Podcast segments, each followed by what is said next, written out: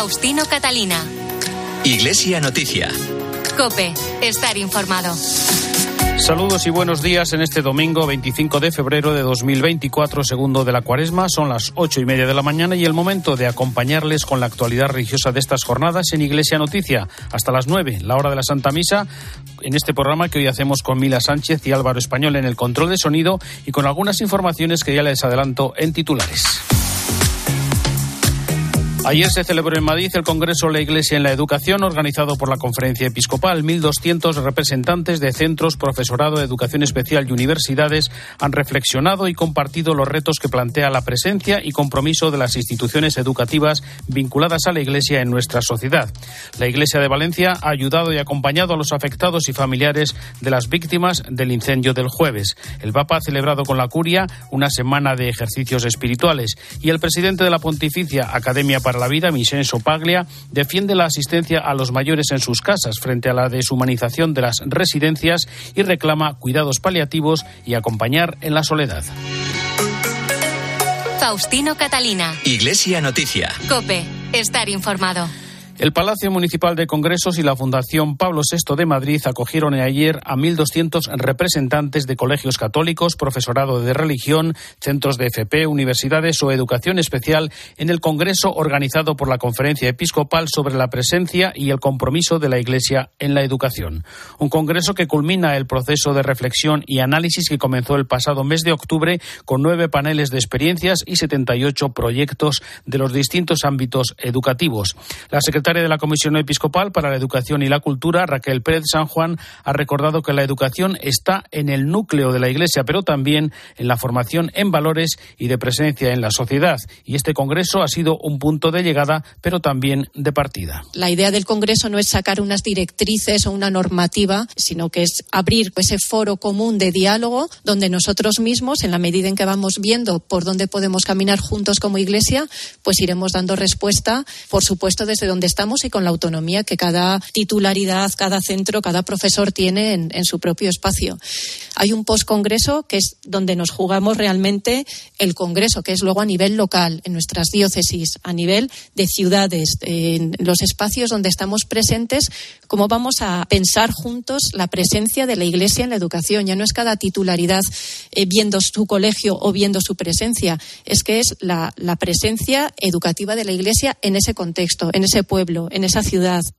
El director del área de ciencias de la religión de la Salle, Carlos Esteban, ha definido así los tres objetivos de este Congreso. Convocar a todos los que son protagonistas de proyectos educativos nacidos en la Iglesia en cualquiera de los ámbitos sociales, culturales, etcétera, caminar más juntos, fortalecer el camino conjunto, el camino sinodal, intercambiar experiencias, enriquecernos unos a otros, renovar el compromiso de la Iglesia con la educación en todos sus ámbitos. Renovar porque creemos básicamente que lo estamos haciendo bien, se puede mejorar en muchas cosas, pero lo estamos haciendo bien y sobre todo estamos haciendo el bien. Es una aportación al bien común y requiere por parte de la Iglesia un ejercicio de renovación de que vamos a seguir prestando ese servicio a, a toda la sociedad en todos sus ámbitos también en las periferias y en las situaciones con población vulnerable que aparecen en muchos proyectos que la Iglesia tiene.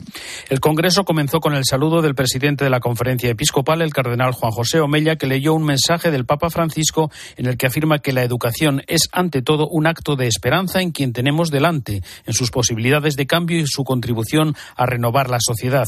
Francisco apuntó también la urgencia de un pacto educativo global que ponga en el centro el derecho de todos, sin exclusiones, a la educación, que muchos niños y jóvenes no tienen por la opresión, la guerra o la violencia, y animó a ser sensibles ante las nuevas exclusiones que genera la cultura del descarte y la solidaridad y humanización que deben impregnar la enseñanza católica. Los animo a que sigan reflexionando y caminando juntos, a que valoren su identidad y su fe. La educación es una labor que pide trabajo en red. No se queden nunca solos. Eviten la autorreferencialidad Durante la mañana del sábado, los participantes en el Congreso trabajaron en los nueve ámbitos educativos para definir las amenazas, fortalezas, desafíos y oportunidades que por la tarde se expusieron ante todos los participantes. Y durante esa tarde se escucharon tres ponencias de Fernando Reimers, Consuelo Flecha y del prefecto del Dicasterio para la Educación y la Cultura, el cardenal José Tolentino de Mendoza. Con el Pacto Educativo Global, el Santo Padre nos invita a renovar nuestra pasión por la educación, para educar a las jóvenes generaciones sobre la fraternidad universal. Este es el compromiso que nos pide el Papa Francisco y el compromiso de la Iglesia en la educación para la construcción de un mundo fraterno. Educar en la fraternidad significa enseñar hacer alianzas, pactos, crear redes, cantar en coro, construir puentes. No tengamos miedo, al contrario, tenemos el deber de unir a todos los actores eclesiales y sociales en torno a una causa común como es la educación. Clausuró este congreso el obispo de Lugo, presidente de la Comisión para la Educación y la Cultura, Alfonso Carrasco. Nosotros estamos educando, pero además queremos educar. Y por eso pusimos esta, este encuentro final bajo el lema Un elogio de la educación. La educación es una expresión radical del corazón, de la caridad de la persona, del interés por el prójimo. Hemos podido percibir que somos parte de la Iglesia y cumplimos una misión eclesial, es esencial, lo hay que mantener en el corazón. Faustino Catalina. Iglesia Noticia. Cope. Estar informado. UMAS, mutua de seguros especializada en seguros para entidades de ámbito religioso, docente, residencial y social, pone a disposición de todas las hermandades y cofradías soluciones aseguradoras diseñadas para proteger lo que más valoras. En momentos de fe, devoción y tradición, tu tranquilidad es nuestra prioridad. UMAS, aseguradora oficial del Segundo Congreso Internacional de Hermandades y Piedad Popular. Faustino Catalina. Iglesia Noticia. Cope. Estar informado. Y comenzamos ahora el repaso a la actualidad internacional en el Vaticano, donde estos días, hasta el viernes, el Papa suspendió su agenda de trabajo, incluida la audiencia del miércoles, para realizar con extensión a los jefes de dicasterio y superiores de la curia los ejercicios espirituales de Cuaresma, fechas que se han aprovechado para comenzar la restauración del baldaquino de Bernini. Corresponsal en Roma y el Vaticano, Eva Fernández. Buenos días. Muy buenos días, Faustino. Aunque todos pensábamos que el Papa reanudaría ayer sábado su agenda habitual tras los ejercicios espirituales, la oficina de prensa de la Santa Sede comunicaba que debido a una leve gripe como medida de precaución, el pontífice cancelaba las audiencias previstas. Posiblemente se sentía mal también el viernes y por ese motivo no acudió a la primera de las cuatro meditaciones de cuaresma del cardenal Reiniero Cantalamesa, a las que no había faltado ningún año. Por el momento se mantiene su agenda para hoy domingo, por lo que esperamos poder compartir con él el rezo del Ángelus en la Plaza de San Pedro. Y aunque ayer sábado el Papa no pudo recibir a los eh, catorce diáconos que van a ser ordenados hoy sacerdotes de la diócesis de Roma, el discurso previsto se dio por publicado. En él les pedía que trabajen unidos, sirviendo a la Iglesia guiados por el Espíritu Santo. La vida pastoral, explica el Papa, no es un manual, sino una ofrenda diaria. No es un trabajo preparado en un escritorio, sino una aventura eucarística. Francisco les aconsejó que cada mañana recen pidiendo saber servir, que significa estar disponible, renunciando a vivir según la propia agenda, estando dispuesto a las sorpresas de Dios que se manifiestan a través de las personas, de los imprevistos, de los cambios de planes, de las situaciones que no encajan en nuestros esquemas. Y como decías, la primera fase de la restauración del baldaquino ya está en marcha y se espera que la limpieza concluya en diciembre, antes de la apertura de la Puerta Santa. Y más cosas desde el Vaticano, donde continúa el trabajo del Dicasterio para la Doctrina de la Fe sobre el caso de Marco Rubnik, artista acusado de abusos de algunas consagradas y expulsado el pasado año de la Compañía de Jesús. Cuéntanos, Eva. Esta misma semana, la Oficina de Prensa del Vaticano ha comunicado que el Dicasterio para la Doctrina de la Fe continúa trabajando en las denuncias presentadas por nuevas religiosas y que está estudiando toda la documentación recopilada tanto en Eslovenia como en el Centro Atleti de Roma. Recordemos que en junio de 2023 Marco Rumnitz fue expulsado de la Compañía de Jesús y el pasado 27 de octubre el Papa levantó la prescripción sobre el caso para permitir la celebración de un juicio, una decisión adoptada a raíz de los informes enviados en septiembre por la Pontificia Comisión para la Protección de Menores sobre los graves problemas detectados en la gestión del caso y la falta de cercanía a las víctimas.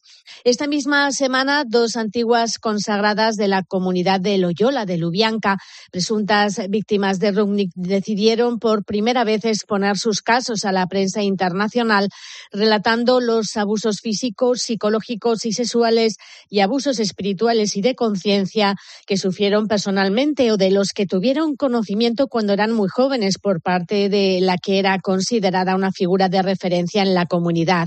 Las dos ex religiosas aseguran que personalmente han perdonado a Rugnick y tan solo esperan obtener verdad y justicia, puesto que hasta el momento muy pocos habían creído sus denuncias y en torno al caso se construyó un muro de silencio que esperan que ahora se pueda romper. Según sus datos, otras 20 religiosas de esta institución fueron abusadas por el ex jesuita bajo el pretexto de hacerlas crecer en su espiritualidad. En estos momentos, por lo tanto, el caso está en doctrina de la fe y, según los canonistas consultados, posiblemente concluya con la dimisión del sacerdocio de Romnick. Nos detenemos ahora en la composición del colegio cardenalicio que podría ampliarse con un nuevo consistorio y con las bajas de quienes no serían electores en un eventual cónclave tras cumplir los 80 años. Es el momento para el comentario desde Roma de Antonio Pelayo. Buenos días, Antonio. Faustino, buenos días. El actual colegio cardenalicio tiene poco o casi nada que ver con el que en marzo del 2013 eligió como sucesor del apóstol Pedro al arzobispo de Buenos Aires.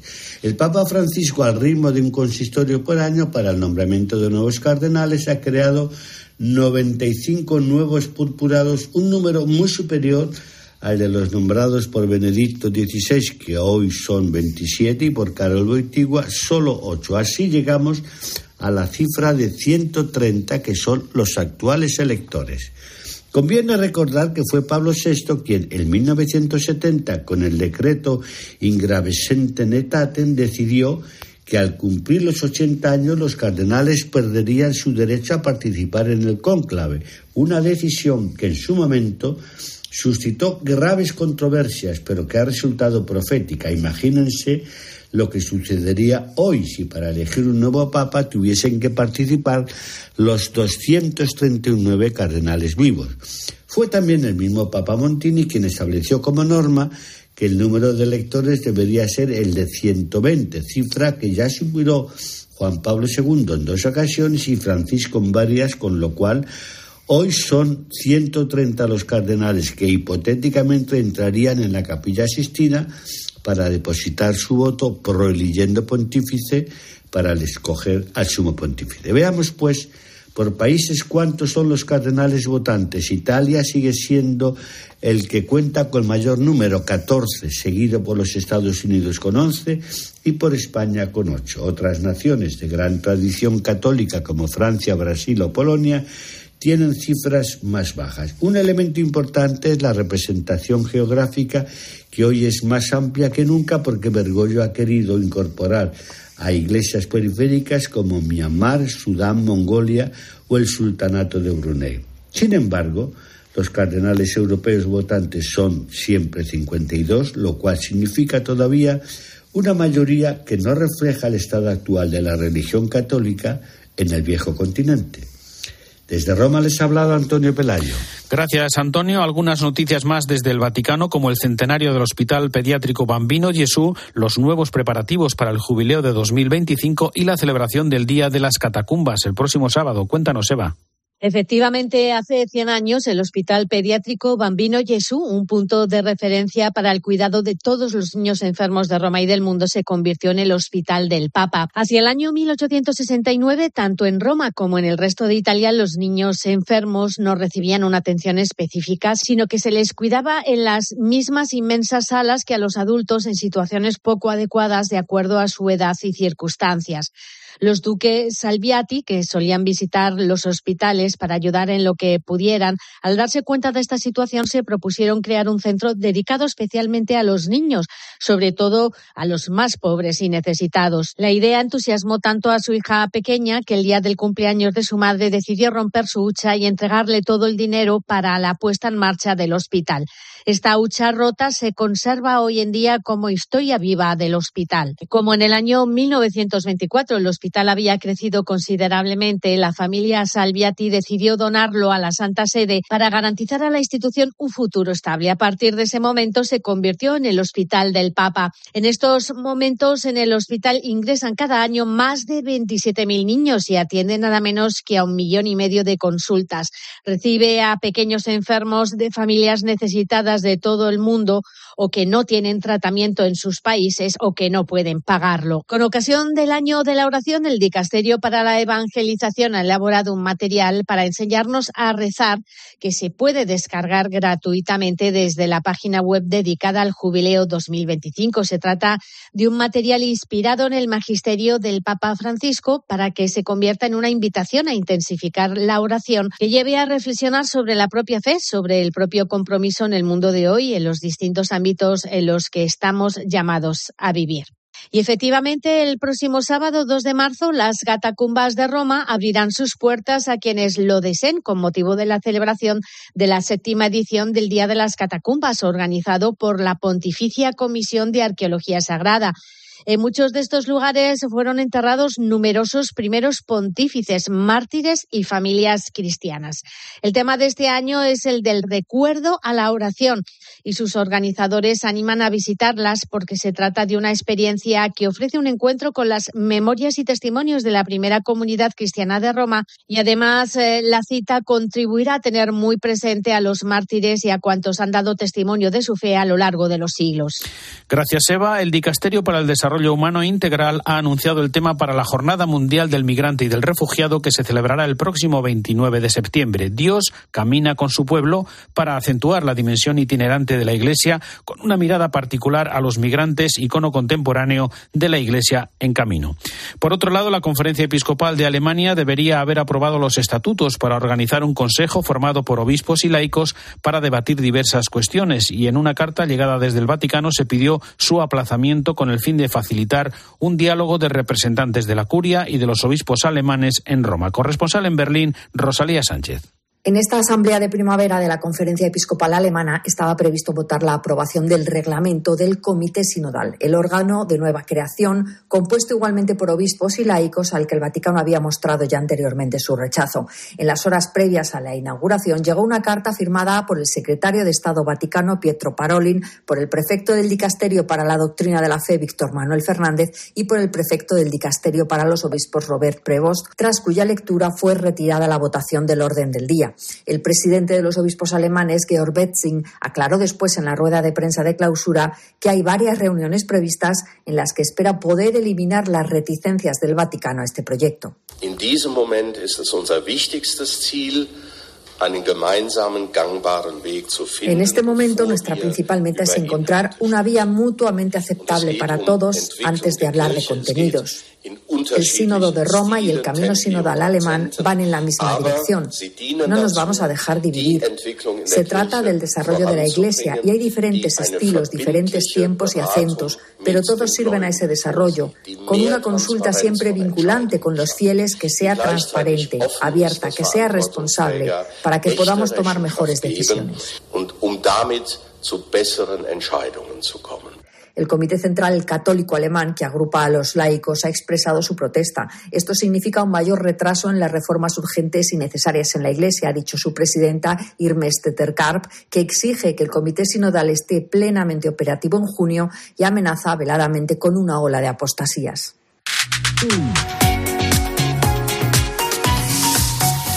Ayer se cumplieron dos años de guerra tras la invasión rusa de Ucrania que han dejado un 80% de la población del país herida física o psicológicamente. Más de 11 millones de personas han huido de sus hogares, el 40% de la población depende ya de ayuda humanitaria y la Iglesia Católica se ha convertido en lugar de refugio para miles de personas.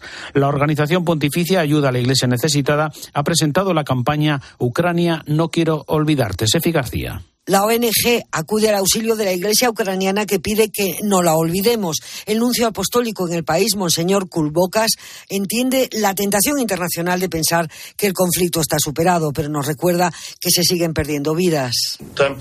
A veces algunas personas son tentadas a creer que todo está terminado, pero tenemos cientos y cientos de vidas que se pierden cada día con el ejército y también civiles. Uh, Nosotros como iglesia estamos operando como un cuerpo unido y por lo menos damos este testimonio de estar cerca de las personas. Por eso están formando a sacerdotes, religiosos y voluntarios católicos para curar las heridas psicológicas y dar auxilio espiritual a los ciudadanos. El 80% de la población sufre heridas físicas o mentales, especialmente estas. La desesperanza y el cansancio hacen mella en la población, como nos describe Mateusz Adamski, párroco de la Asunción de la Santísima Virgen María de Kiev. No pienso de vencer a un Goliat como Rusia por Ucrania, que combate muy valorosamente y tiene muchos enemigos dentro, eh, porque esto es que lleva Rusia la Unión Soviética, la tiranía, el totalitarismo. Lo más importante es evitar más sangre que se está derramando. Piden apoyo para una iglesia perseguida en un país que está sufriendo un genocidio, nos cuenta el primado de la iglesia greco-católica, Monseñor Sescu. Hemos recibido información que incluso en Donetsk, donde nuestra gente está yendo a la iglesia para rezar cada domingo sin su sacerdote.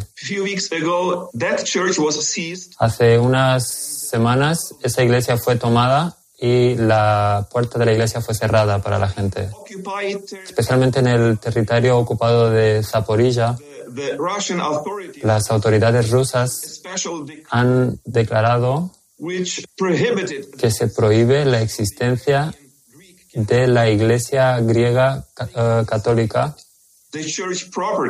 han confiscado las propiedades de la iglesia. Ayuda a la iglesia necesitada ha destinado 15 millones de euros desde el comienzo de la guerra a Ucrania, el país al que más ha ayudado y lo seguirá haciendo este año para sostener a los religiosos, ayudar a los seminaristas y apoyando la formación psicológica que ahora necesitan. Seguimos hablando de Ucrania porque el religioso redentorista José Miguel de Aro, párroco de la Iglesia del Santísimo Redentor de Madrid, ha recibido una distinción del gobierno de Polonia por la aportación de la asociación acoger y compartir a los niños víctimas de la guerra en Ucrania. Desde su fundación en 1997, esta asociación ha enviado ayuda humanitaria a países como Haití, Congo, Níger y estos dos últimos años a Ucrania. José Miguel de Aro las consecuencias que ya van apareciendo, por ejemplo, familias que no tienen trabajo, no, no hay trabajo, no hay manera de ganarse el pan cada día, familias que de pronto se, se encuentran con hijos mutilados o familias que han perdido a sus hijos. Visitando el, el cementerio de Viv, eh, una cosa que me impresionó fue ver que ya no caben las tumbas dentro del cementerio y han tenido que transformar en cementerio la zona de aparcamiento. Y todas las fotos eran de gente joven. Ucrania está perdiendo la generación más joven, la generación más formada, y esto, eh, las consecuencias se verán más adelante. Polonia lo está haciendo muy bien, esto lo quiero decir, porque mm, tiene acogidos a dos millones y medio de ucranianos y entre ellos muchísimos niños y, está facilitando todo lo que puedan necesitar en la medida que pueden llegar, ¿no?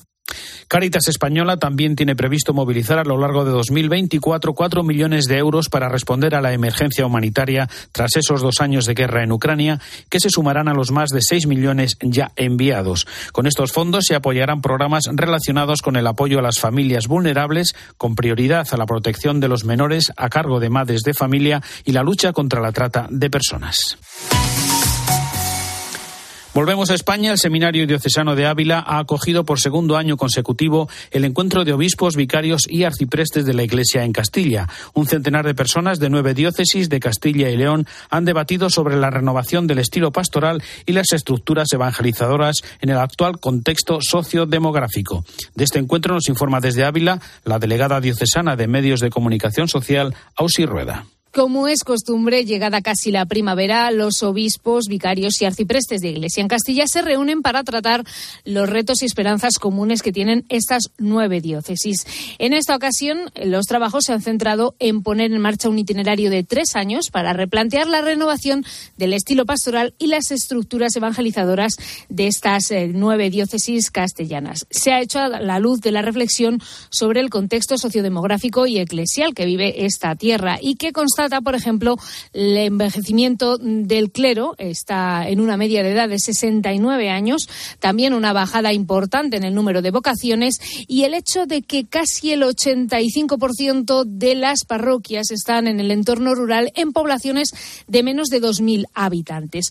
Todo ello es importante, sí, pero el coordinador de Iglesia en Castilla, Gabriel Ángel Rodríguez, vicario general de Osma Soria, apuntaba a un problema aún mayor, que es el de la progresiva secularización social. Predicar el Evangelio, hacer el anuncio cristiano en sociedades, digamos, con mucha raíz mm, cristiana, como ha sido, digamos, la tónica en estos últimos decenios, pues ha sido más fácil. Tiene también sus inconvenientes, ¿no? Pero ha sido más fácil, ¿no? Pero es que ahora nos encontramos un poco perdidos de cómo hacer frente a esta nueva realidad, cómo seguir anunciando el Evangelio. ¿no? Así las cosas, el arzobispo de Valladolid, Luis Argüello, hacía una reflexión sobre la oportunidad que supone también para las diócesis en esta misión que nos plantea este reto sociodemográfico y eclesial y explicaba que no se pueden seguir haciendo las mismas cosas y hay que abrazar la novedad de los tiempos. El Papa envió un telegrama en el que expresa su cercanía y sus oraciones por las víctimas del incendio del jueves en Valencia con una invocación especial a la Virgen de los Desamparados amparados. La Iglesia de Valencia, con su arzobispo Enrique Benavet al frente, estuvieron desde el primer momento a disposición de los afectados y familiares de las víctimas. La Iglesia de Valencia desde el primer momento ofreció todos sus medios, sus instalaciones, sobre todo las de las parroquias vecinas, para que pudieran eh, ayudar a todas las personas necesitadas. Pero sobre todo nos sentimos más cerca de los que han perdido a un ser querido, de sus familias y de todas las familias que han perdido sus viviendas y que están viviendo en estos momentos en una situación difícil. Estaremos atentos y siempre dispuestos a ayudar a las personas que en estos momentos puedan necesitar también no solo una ayuda material, una palabra de fe, una palabra de esperanza, una palabra de consuelo, que sepan que en la iglesia tienen una casa, les acoge. La Catedral de la Almudena de Madrid acogió el jueves una celebración de acción de gracias por la beatificación del cardenal argentino Eduardo Pironio, precursor de las Jornadas Mundiales de la Juventud. Entre los concelebrantes estuvo el cardenal Fernando Vergez, presidente de la gobernación de la Ciudad del Vaticano y secretario del cardenal Pironio durante 23 años. Ciertamente la santidad sublime fueron los años de la enfermedad. El Señor me concedió vivirlo muy de cerca y poderle cerrar los ojos de su muerte puedo dar testimonio que sufrió mucho, porque el dolor a los huesos era muy doloroso. Incluso el tumor le había comido el hueso humeral, no podía mover las manos y tal. Y todo siempre sonriente, siempre dándonos ánimo a nosotros. No trato sino de vivir el espíritu que Él me enseñó. Pequeñas cosas, no grandes cuestiones filosóficas pero sobre todo siempre le pido a él cuando llego a mi oficina que me dé la capacidad del corazón que él tenía y la capacidad de escucha que él tenía.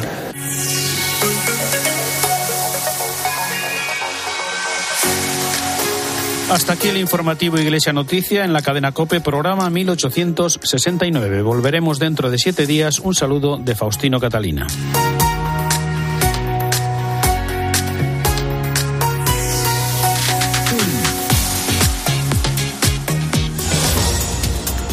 Buenos días, estamos llegando a las 9, las 8 en Canarias de este 25 de febrero. Hoy Valencia vive su tercer día de luto tras el trágico incendio en un edificio del barrio de Campanar que ha dejado 10 fallecidos. Ya han finalizado las autopsias practicadas a los cuerpos encontrados en el inmueble, aunque tres de ellos deberán seguir analizándose por el estado en el que se encuentran.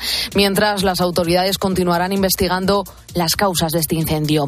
Y entre mañana lunes y el miércoles los vecinos que lo deseen podrán acceder a la promoción de viviendas municipales que ha puesto el ayuntamiento a su disposición. Y en Estados Unidos, Donald Trump gana por un amplio margen las elecciones primarias republicanas en Carolina del Sur. El expresidente de los Estados Unidos se ha proclamado vencedor ante su rival Nikki Haley, quien pierde en su estado natal, donde eh, fue gobernadora entre 2011 y 2017. Sigues en COPE, te quedas ya con la Santa Misa.